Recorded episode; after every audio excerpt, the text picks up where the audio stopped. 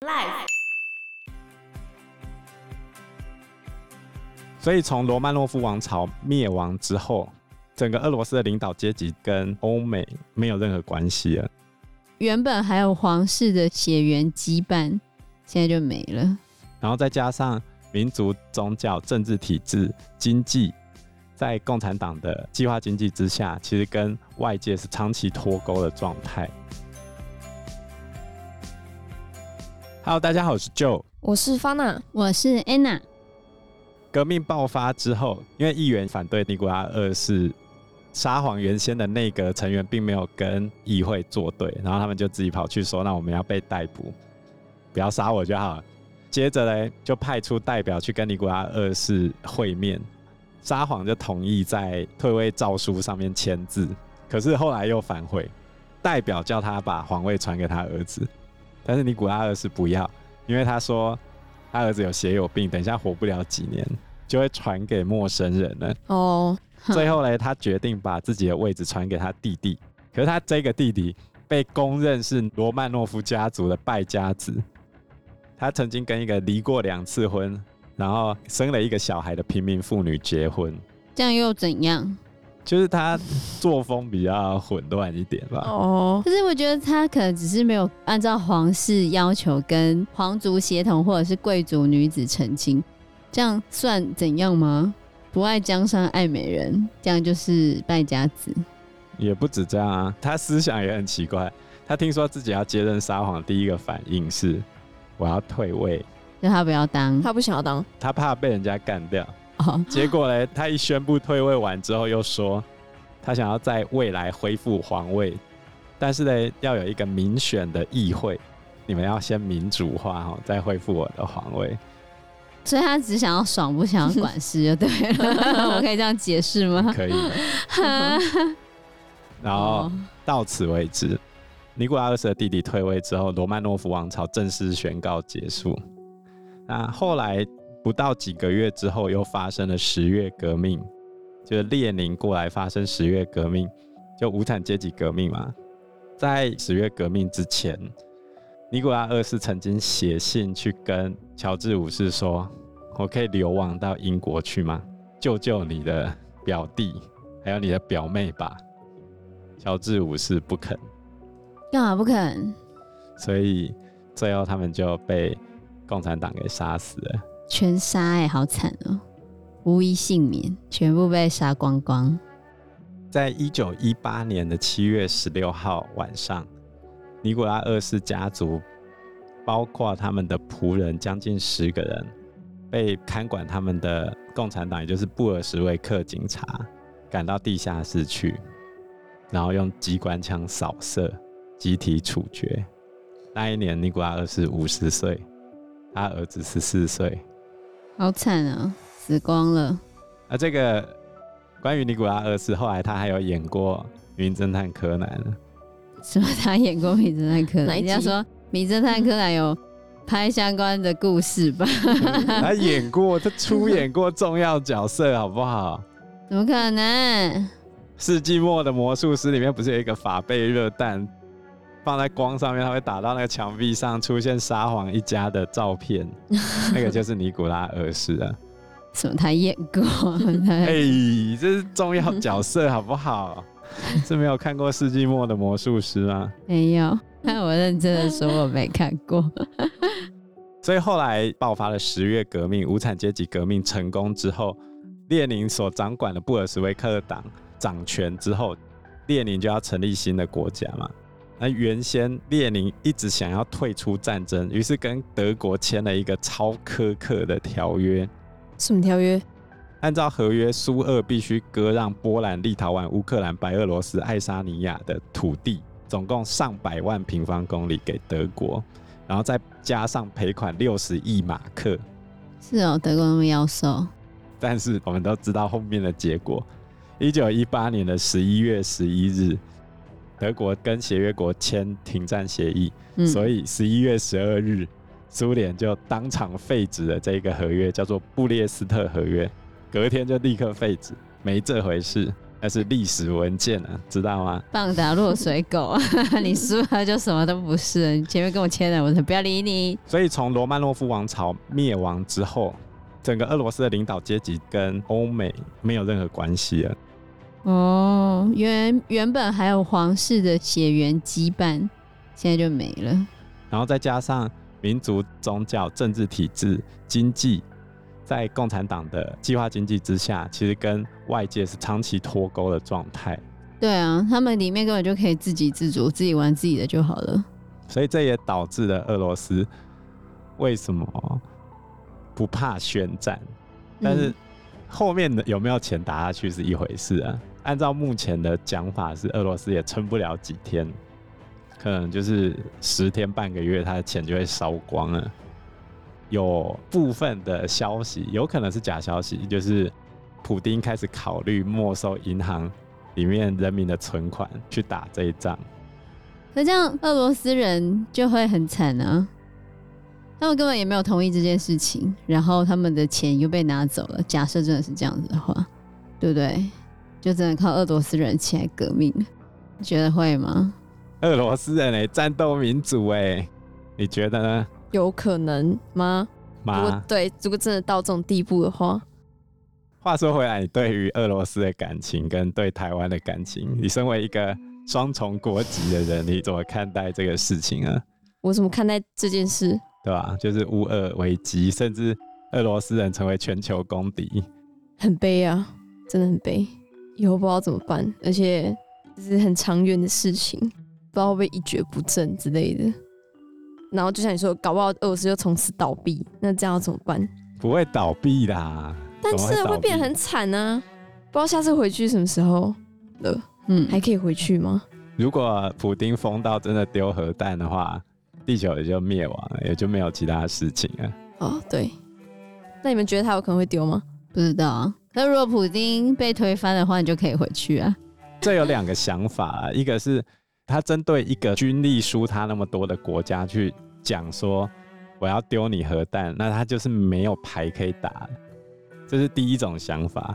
可是他知道对方会这样想嘛，所以我知道你在想什么，所以我这样做，所以他可能是故意要麻痹西方，让西方人以为他没牌可以打，然后再发动一次闪电战，把乌克兰给拿下来。这是第二种想法。第一种想法，简单来说就是他没有牌了。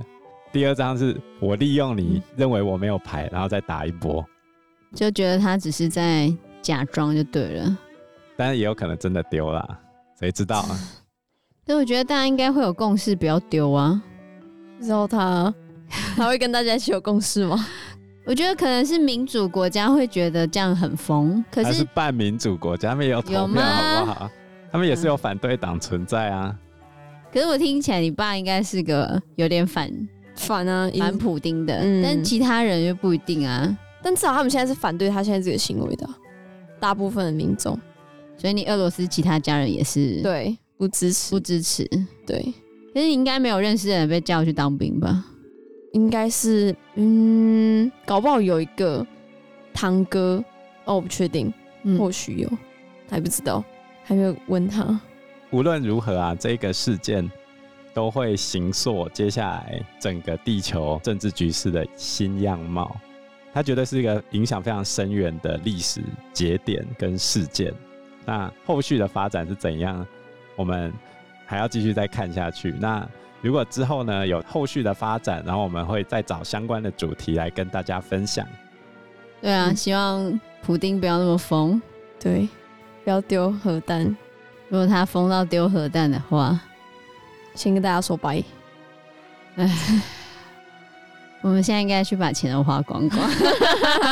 没有那啦，是俄罗斯人的想法吧？这样吧，哎、哦，对，对，你赶快去叫 你奶奶，要快把快钱都领出来。会真不的会现，在领不出来？你可以叫你现在还可以换钱吗？不是啊、哦，换钱应该不能换，你就看领得出来还是领不出来。可是就算领出来之后，开战当天，俄罗斯的股市直接腰斩、欸，大崩，对，直接剩下百分之五十啊！我买股票就亏爆了。真的不一定要普丁先放空放好你怎么知道了，他有放 空？谁知道呢？ 他他自己才有内线消息啊！对啊，你为什么不叫你亲戚搬过来？现在已经出不来了，就是真的出不来嘛。对对啊，已经没有民航飞机了，不是吗？对啊，嗯俄罗斯被禁航啊了。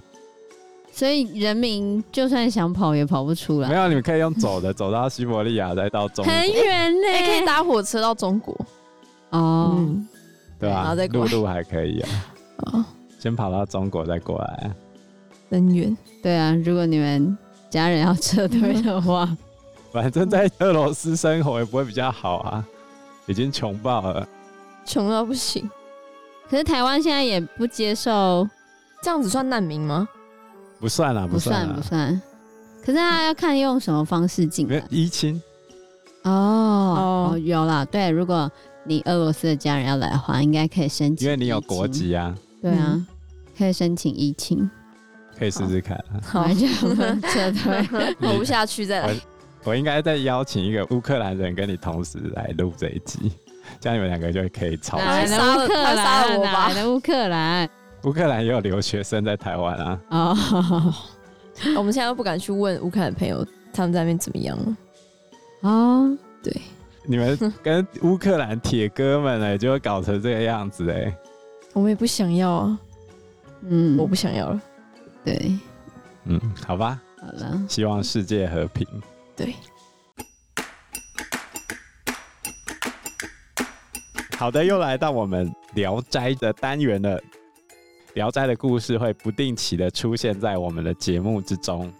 讲到《聊斋志异》最有名的故事，除了我们上一次提到的最有名的女鬼聂小倩，之外，还有一篇也常常翻拍成影视作品，甚至还有以传统来说的话，还有京剧啊，是以这一个故事为原型的，叫做《画皮》。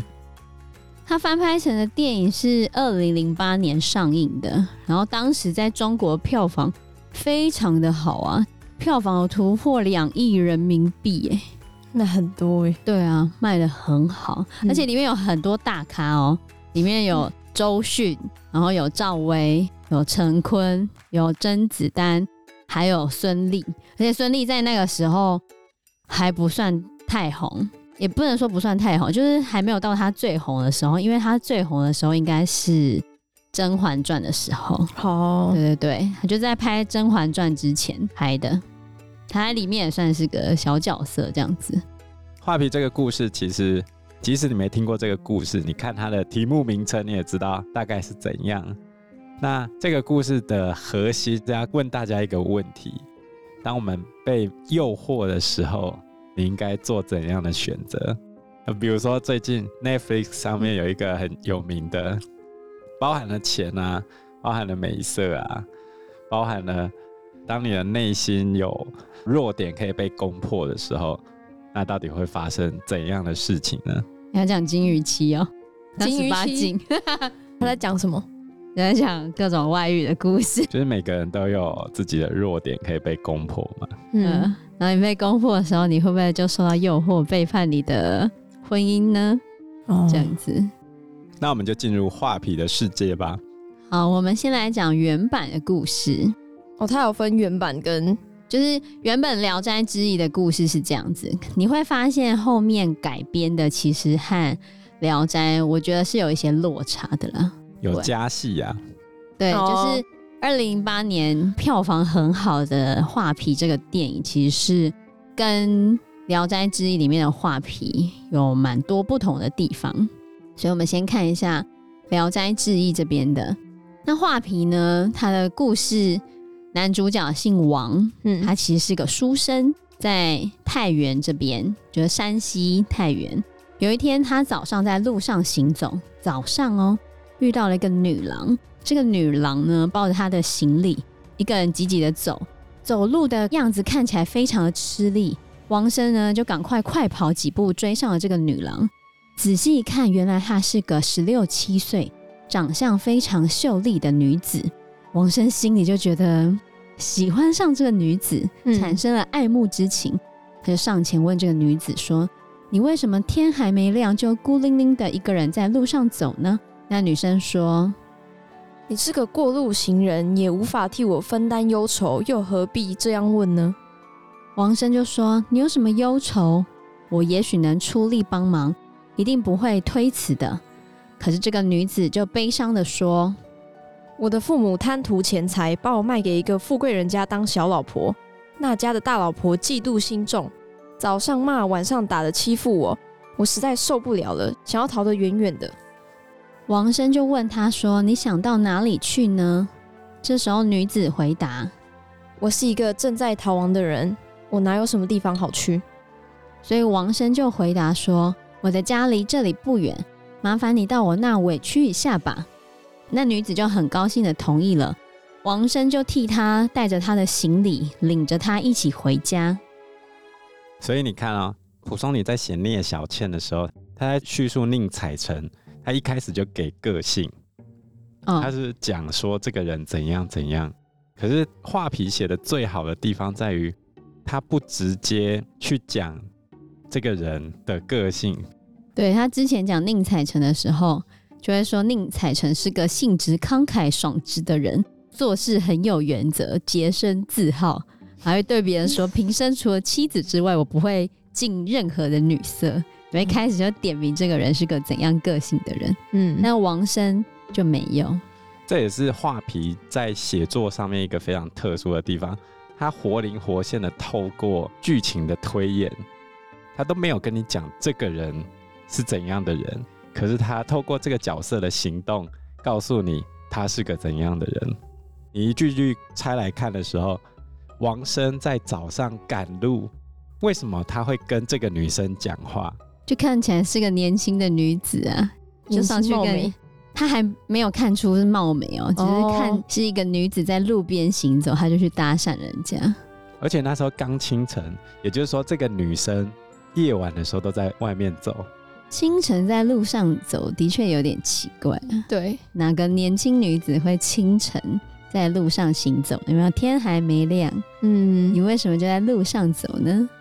孤零零的一个 人，所以他立刻就问他说：“你为什么晚上在这边走啊？”你看，完全就是一个搭讪的概念嘛。而且天才蒙蒙亮的时候，你就跑去问人家这个问题，感觉就好像你跑步跑到一半，然后看到旁边有一个正妹正在路上走路，正妹你要去哪里啊？这人家怪 咖。像我之前跑步的时候，每次都有一台摩托车，然后看到我的时候，他都会按喇叭。每一次对啊，是同一台吗？对，是认识的人吗？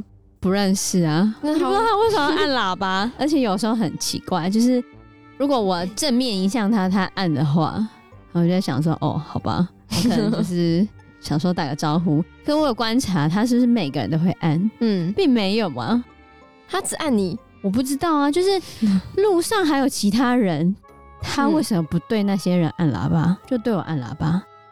我就觉得莫名其妙，而且有些时候是我背对着他，就我已经往回跑了。嗯然后背对着他，他也要对我按喇叭， 我就觉得很恐怖，你知道吗？因为我是早上很早的时候去跑步，就嗯是差不多五六点的时候。那时候你想嘛，五点多，而且现在冬天，也是天还蒙蒙亮的时候，就一个人嗯对你按喇叭， 你就觉得是有病是吗？我又不认识你，对，要说我会觉得你有病。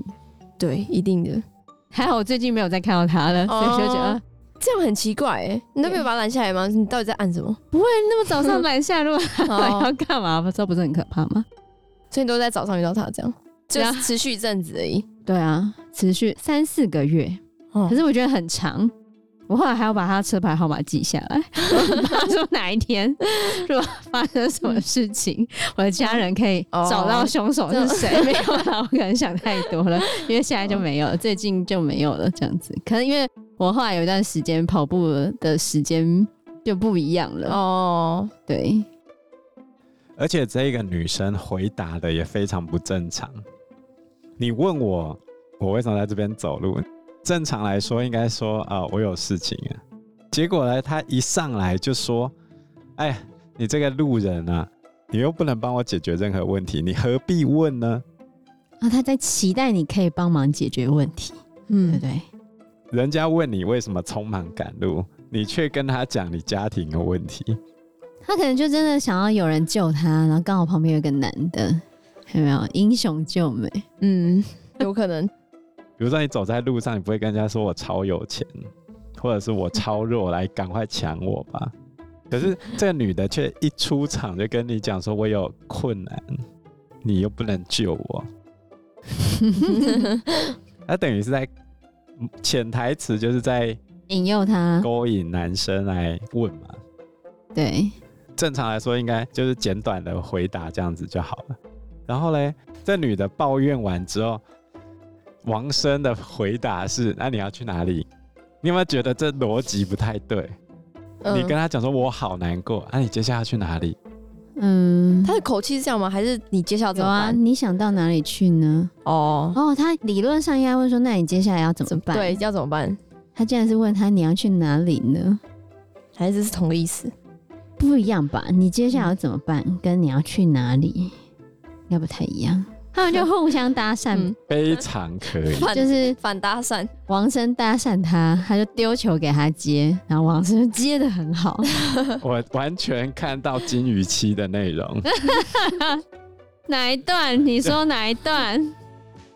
第一集跑在路上，大雨滂沱这样子，然后金鱼店老板就过来抱住他。 没有，他是拿雨伞帮他遮雨，还跟他说我担心你，我觉得很瞎。